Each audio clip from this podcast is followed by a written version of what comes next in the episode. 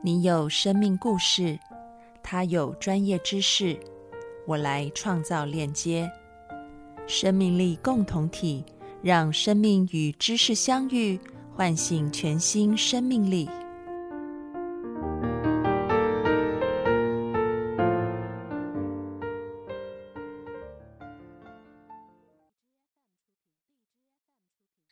Hello，各位听众朋友，大家好，我是安安老师。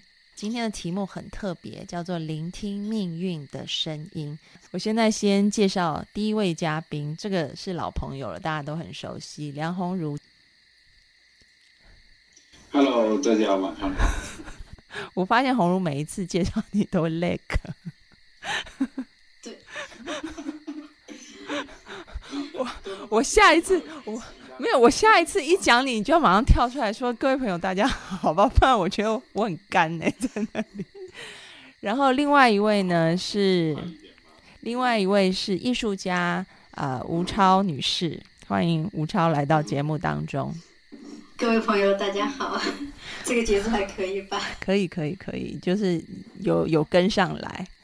那今天为什么会呃邀请到吴超来到节目当中呢？因为其实上一次，如果呃各位听众朋友有听我们上一集的节目的话，就会知道上一集的节目其实是他先生夏维伦在节目当中分享他呃因为这个脑部呃有这个长了肿瘤以后，后来拿掉以后，他可能就造成了身体的偏瘫，还有呃部分的失语。那在这个过程当中，他是怎么样恢复的？那所以听完了病人先生的一个长情的告白以后，今天就要邀请他的太太来到节目当中，因为在 上一次的节目当中，呃，夏维伦不断的提及说他在康复的过程当中，太太给他的支持、鼓励跟爱是非常非常令他可以恢复很快的一个重要的元素。所以今天也邀请到吴超来到节目当中去分享，他是怎么样作为一个家属啊、在这过程当中一定心情是非常煎熬的。那他是怎么样子度过这样子的煎熬，并且成为支撑啊、先生的一个力量？今天的题目是聆听生命的声音嘛，所以我就觉得像吴超这样，原来作为一个呃艺术家，就从事了一个艺术行业的人，然后呢，就因为生活的这些际遇啊，他一一路在跨界嗯啊，就跨界到现在，就在做一些啊、人文疗愈的事情，所以我觉得这部分的经验就很也很值得跟大家去去分享。嗯，是。呃，嗯，我今天其实，在台湾看到一篇文章，然后呃，我觉得就是还蛮触动我的。然后这篇文章其实是呃，我不知道在内地大家知不知道杨定一博士这个人，有听过吗？听过对。对他，他是他是一个天才啊、然后我来先讲一讲他天才的点在哪里。啊他是呃台湾人，然后十三岁就考上医学院，二十一岁就拿到美国洛克菲勒大学医学生化跟医学的双博士，二十七岁当上洛克菲勒大学分子免疫以及细胞生物学的系主任，就很厉害。然后他是嗯，还担任美国 NIH 就是国家卫生研究院癌症研究咨询的委员，然后被颁了很多很多的奖。那他同时也是呃，在台湾，他后来就成为台湾很大很大的一个医疗集团，叫做长庚呃医疗集团，他这个负责生物科技、预防医学这一方面的董事长，所以他对于预防医学有非常多的这个呃非非常专业啊，是这方面的专家。那他固定就会写这种健康的专栏嘛。那他这几年开始讲很多很多呃心理跟身体的关联性。那最近呢，有一阵子，前一阵子他好像就比较没有呃公开出来露面，但是他的书还是继续出，然后线上的课还是继续讲啊。然后这两天他发了一个文章，大家才知道说他为什么没有出来。然后他现在就是又啊、怎么讲，就是再次出道这样子。那所以他就说了，其实是因为他二零一八年的时候，他感染了水痘疱疹病毒，因为他说他那时候连续坐了三天的红眼班机去国外出差，非常的累，他就撑着这样子做。然后从他的额头到鼻尖都冒出水泡，然后眼睛就是视网膜跟葡萄膜都发炎。那 他呃身旁有很多的眼科专家都跟他说，可能就会从此失明。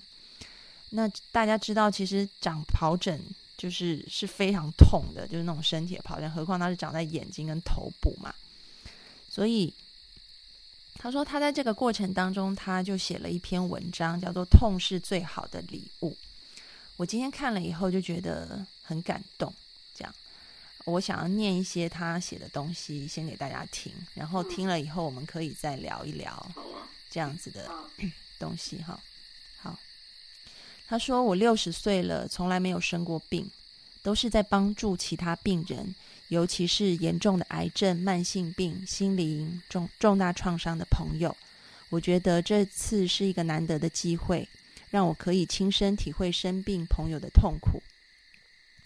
我的眼睛跟头不分白天晚上，就好像有人在脑袋里拿着榔头用力咚咚的敲，常常痛到呕吐，药物也压不住。嗯，美国同事问我，John，如果你瞎了怎么办？我说一切顺一切顺其自然，样样都好。过去我要看很多报表，现在请同事口头汇报，非但简单明了，也让我更能体会他们的用心。这次生病，对他们的感谢更是从内心深处一再的浮出来。每当剧烈头痛发作，我会跟自己半开玩笑：“John，你跨得过去吗？”过去都是我在帮助病人，现在自己生病。我关照着那个痛，像看电影一样，自己痛也去体会其他病人的痛，女性生孩子的痛，甚至其他众生的苦。我守住这个痛，像是从飓风中心静静往外看，就这样，只是静静的看，不去干涉眼前的念头、身体的疼痛。我们反而有机会放过这世界。我随时接受，随时放过。也理解一切都是头脑的产物，无论遭遇多大的病痛创伤，一切都好。在病痛中，一般人难免抱怨：为什么这么倒霉？为什么是我？对我，这是个机会。我看着这个痛，不断的参，是谁有这个疼痛，有这种感受？这样子参，也马上提醒自己，其实没有东西叫做痛。会痛是因为我把肉体看得太重要，而这种重要性本身是个妄想。透过疼痛，我不断的参，不断的沉浮，不断的去体会疼痛或情绪的来源是念头，而念头本身是空。当我看着那个痛，我反而不痛了。人生来就痛苦，疼痛反而是很好的提醒。外在环境不管怎么乱，我们充满信心。这一生最大的功课。就是醒觉，宇宙带着我们走到哪算到哪，不要再动摇。这一生是好是坏都不重要，我们不要分心。虽然这么说，并不是什么都不做，而是该做什么都要做，但是中心不动。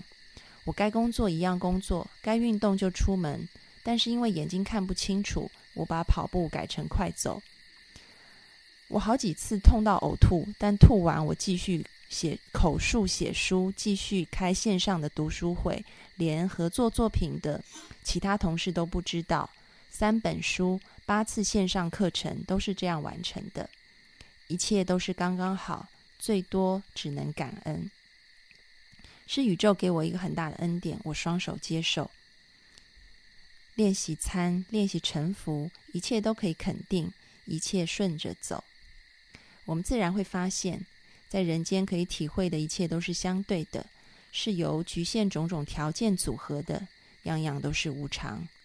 同时，也确实有一个绝对的层面，不受任何影响，是永恒，是无限，包含全部的潜能。在每一个相对的处境，我们都知道绝对存在。也就因为这样子，我们最多也只能感恩。其实，预防医学是为了帮助我们买时间去改变我们的意识。而并非为了长生不老，我们放过肉体，它反而会自己照顾自己。放过，意思是不去重视或贪恋任何现象，但同时知道这个肉体有它业力的周转，它来到的世界有任务想完成，就让它完成吧。我们最多是透过这个机会练习平等心。接下来不要去分析，也不需要去解释，这样一来，我们反而可以平静，和心中最大力量合一，活出最大的爱、欢喜和宁静。他的文章很长，我就念到这里哦。但是看完了以后，我觉得很感动，就是说他可以在疼痛当中，然后观察到自己。跟疼痛的关系，然后并且守住自己的中心点，然后在这个中心点里面去发现该做的事情还是要做，但是这个疼痛教给他更多生命的意义，就是臣服跟参啊，这个参可能比较像是禅宗的说法，也就是觉察，然后呃 awaken 这样子。所以我讲到这里，我希望也听听两位嘉宾对于聆听生命的声音啊，对不起，命运的声音这一个题目，你们有什么样的想法呢？其实你在练的时候，脑子里出现了好多个画面。嗯，有一个画面呢，是感觉好像，嗯，人生其实很像在海上行舟，然后有时候呢会是惊涛骇浪。但是这个惊涛骇浪其实就像非常多力量在在冲撞，那这时候特别需要学会去心里很定的，在这种惊涛骇浪中把握住你的那个小船。那有时候我们可能又会靠岸了，发现哎，这个这个岛上风光很不错，啊，有很多奇珍异果，很开心，可能在这晒太阳。但是有时候可能你心里又起了一个冲动，说我要再次出海去下一个岛看一看。我觉得这种感觉特别像，特别像人活着那种未知的命运的感受。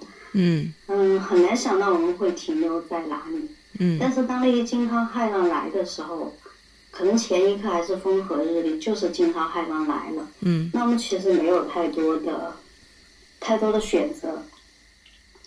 嗯，而唯一可以选择的就是，可能要在这个惊涛骇浪去把握那种力量的平衡。嗯，我觉得这个也非常像你刚才讲的，嗯，就是练的那段文字里面的，嗯，有一些感受。嗯，那这个力量的平衡，有一些是外力的，你完全不可控的。嗯，但是有一些呢，嗯，也是你内在可控的力量。但这个时候就真的是要，要用那种。聆听、专注和非常平稳的心，可能才能听到那种，嗯，唯一你可以掌舵的机会。嗯，对，我想到这样的画面。我比较好奇是那时候维伦生病，就是他刚刚，呃，就是手术完以后，然后出现这样子的一个状态，你那时候的情绪应该也是很。好像在暴风暴风雨那个圈里面的，那后来你是怎么样自己慢慢到那个像我们刚刚文章里面说的暴风的中心去看那些暴风雨？其实人在那时候很难有这么理性，而且呢，其实那时候我们也很年轻，也就是我想想三十来岁吧，完全没有面临过重大的疾病，而且也会觉得哦，手术啊，那手术了就好了。呃，所以完全没有你刚才讲的像那个医生写的那样的感受，因为他年纪已经比较大了。对。嗯，那更多的就是，可能就是处理好当下的事情。嗯。呃，因为每一次，呃，每一步都需要你做出一个决策。呃，那么这时候更多的是去，去看这个决策究竟应该偏向哪一边。但是因为我们今天的主题是聆听命运的声音，嗯，我这样想起来，其实有时候做决策的时候，我们很难像数学一样真的能算出是不是哪一个决策会更好，嗯，因为前面有好多未知的东西，嗯，嗯，包括签一个手术同意书，嗯，你也是不知道究竟会怎样，嗯，啊，但是这时候有的时候真的只能听内心的声音和某种勇气。嗯，我其实我觉得我越来越到后面年纪大，啊，我越来越觉得人总是有很多很难做的决定。那这种决定，如果你以利害关系去判断，永远是想不明白的。那我有时候就会，嗯，就会越来越喜欢于等待，等到有某些力量相互的推动，让你觉得，嗯，我可以做这个决定了。嗯嗯，嗯，只不过在当时生病呢，有时候可能就没有办法慢慢等待了，嗯只能做一些当下能做的决定。但是我也觉得，嗯，那我当下的我，当下的时机，当下我的所有因缘，我也只能做出这个决定了。那不管将来是什么结果，啊，那应该是应该得到的结果。嗯，红茹呢？我觉得你 今天在读这个文章的时候就特别神奇。你听一听就浮起来了吗？还是什么？对，因为其实我今天稍微有点累了，我我我几乎是站着讲了一天的课，嗯所以我呢刚刚就回到家休息一会之后，在但是听你讲完刚才那个东西的时候，就这思想就浮起来了。嗯我今天去跟一群新手咨询师去讲关于那个身心家庭，身心家庭就是讲就是呃，当一个家庭里面有个成员呐、他是患有某种疾病，就可能是身体上面的疾病，也有可能是一个呃心理上面的疾病。那但是呢，就我们都都我们在跟医院打交道的时候多了之后，我发现其实一个疾病它会会阻止了整个人的生活，以及是他周边的人跟他相处的方法。有很多时候，就是当这些家庭去到求助的时候，他们的所有的关注点都其实是在那个疾病这件事情上面。嗯啊，那反而呢，很多时候那个出路，其实其实很多时候我们现在医学也没有那么厉害到什么病都能解决，就很多时候一个出路，就是我们能够去放下这个病，让它不要再成为你的生活的组织者，那你才能够去渐渐的就去走出一点那个你的人生里嗯面一些其他的事。我觉得这种感觉就特别像安安你刚才说那个呃医生讲的，他如果能够去把他的痛和病当做一件外在的事情，嗯这样子去观察，然后去看看这个病其实带给他呃什么样的一些含义的时候，你反而能够得到更多的东西。嗯因为嗯这我们这边就会有个中系统的那个治疗的理论，里面就会讲一件事情，就是症状啊，它有些时候是有功能，或是有一定的含义的嗯啊。这这个东西很玄呐、但是反正大概的意思就好像，呃，你刚才读的一部分那样，其实那个痛啊也好，那个病也好，它有些时候可能是在告诉你，你的生命里面正在发生的一些事情。那我觉得就特别贴合今天那个题目，就是你要听到那个病它在告诉你什么。嗯然后你才能够去嗯回应什么样的一些呃信息，不然反过来你不去听，你把它仅仅仅当做一个问题那样，你就想尽各种各样的办法把这种问题铲除。很多时候你只是把你的时间啊、精力啊，甚至你的其他方面一些幸福啊，全部都牺牲在跟这个问题的搏斗上面，嗯那嗯，你的人生可能就只剩下这个病了。对，因为我们很多时候，我觉得面对疾病也好，或者是人生非常人生不如意十之八九嘛，所以常常会遇到很多困难跟挫折的。呃，我们花很多力气在对抗，嗯、那些挫折，那一些困难。我没有说对抗不对，但是对抗的话，你通常会制造更多新的困难出现。你只用那个得失那些部分去计算的话，往往你这这个得失的这个体系是很狭窄的时候，你会不断的把自己限制在一个很小很小的地方，其实是动弹不得的。或者是说你好像看起来看起来好像解决了你眼前这个问题，但其实因为你一直在对抗，你可能又制造了新的问题，所以你就一直在忙忙碌碌、忙忙碌碌，一直在那个里面。刚吴超说到的，就是好像在那个海海浪上面，我觉得那种可以真的顺势而为，你你真的，或者是像杨定一博士他说的，你就是你臣服了以后，然后你在这个臣服的状态下，你看情势是什么样，然后去做该做的事情。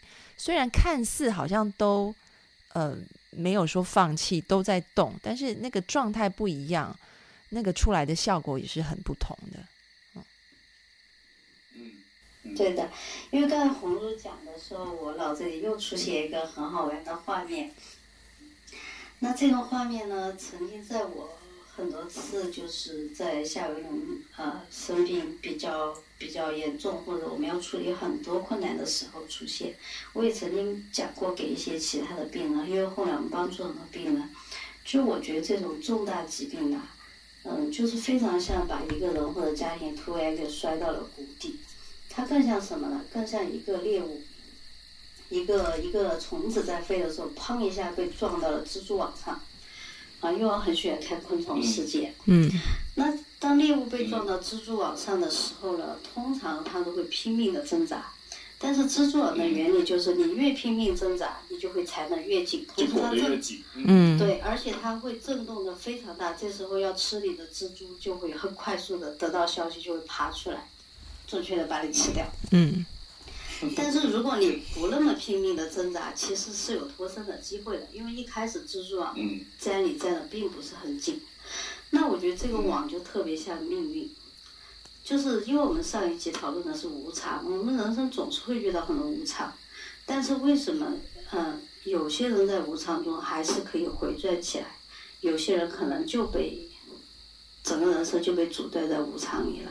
所以我觉得这个蜘蛛网经常会让我想起来，我觉得这时候真的是要平和、镇定、小心，寻找机会，然后凝聚那些可能所有能让你变得更好一点的东西，有可能是可以逃脱的，因为，呃，比如说当他生病的时候，那医学就会给一个结论，但是我当时一直觉得医学的结论，嗯、不是所有。